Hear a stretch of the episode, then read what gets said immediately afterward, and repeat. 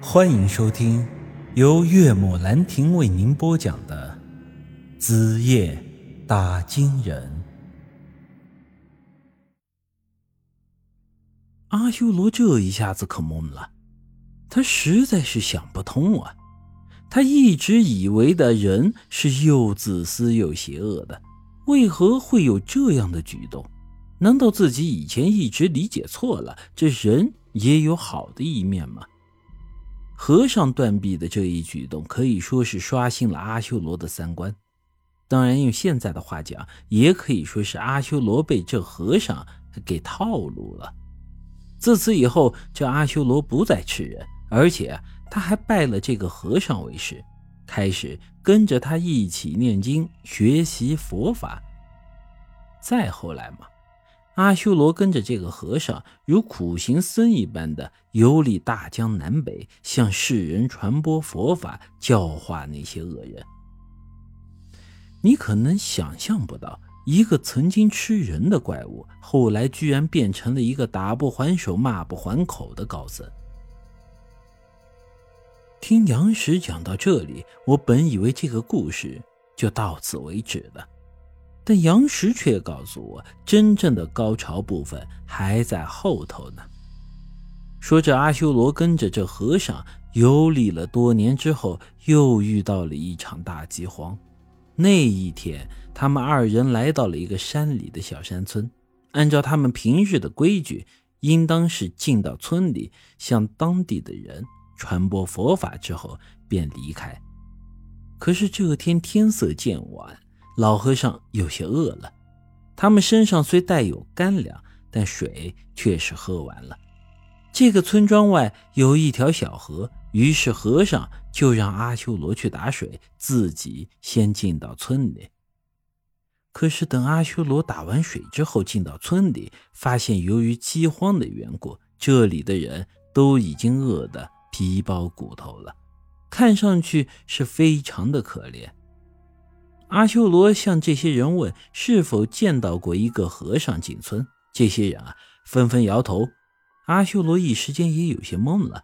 师傅明明说自己先进村，然后啊等他打水过来，现在水打好了，他人怎么不见了？阿修罗以为师傅啊没有进村，于是便当即要离开这里去找他。但是啊，这时周围的人。却叫住了他。他们告诉阿修罗：“这天色太晚了，还是留在这里休息一晚再走吧。他的师傅可能就在这周围，待会儿啊就会回来的。”这阿修罗觉得他们说的也有道理，于是啊便留下来等老和尚。当天晚上啊，这里的人在村里支起了一口大锅，然后烧水炖起了肉。阿修罗很好奇呀，这大饥荒年间，老百姓是连饭都吃不起的，他们怎么还吃得起炖肉呢？这些人告诉他呀，昨天他们在山上打到了一头野猪，这锅里炖的呀是野猪肉。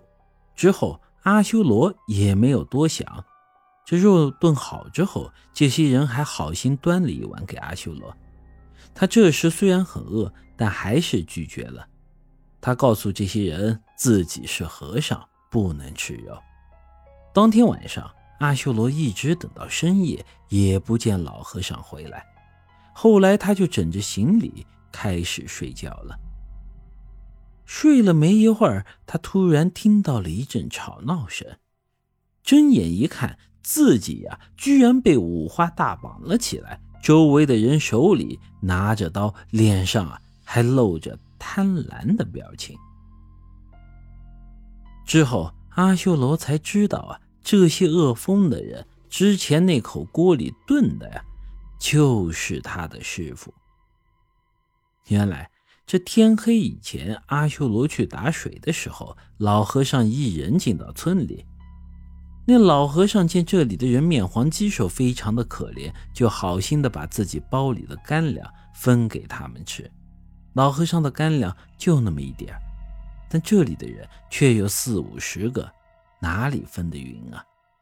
于是就在这分干粮的功夫啊，这些人就哄抢了起来。老和尚在混乱之中，硬生生的被这些人给踩死了。之后啊，这些人看着老和尚的尸体，动起了歪脑筋。于是当天晚上啊，他们就把这老和尚给吃了。这再后来，他们便看到了进村的阿修罗，于是啊，也缠他的身子，想着把他忽悠的留下来，等晚上他睡着之后啊，把他绑起来，这样第二天还能再大吃一顿。阿修罗在得知这个详情之后，这些年老和尚好不容易给他树立起的世界观再度崩塌了。他本来已经开始学着相信人，现在看来那些个全都是假象。老和尚一辈子念经，一辈子行善，最后却被他所想要普度的众生给吃下了肚子。于是啊，阿修罗又回归到了最初的信念：这人啊，就是自私贪婪的，这些人都该死。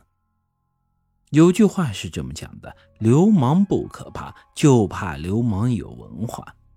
如果说最初的阿修罗只是一个吃人的野兽的话，那这时候的他就真正成了恶神。这些年来，他跟着老和尚念的经，看上去没什么意义，但这其中却藏着惊天动地的大道理。觉醒后的阿修罗，因为这些佛经的加持，获得了。强大的力量，成为了真正的神。本集已经播讲完毕，欢迎您的继续收听。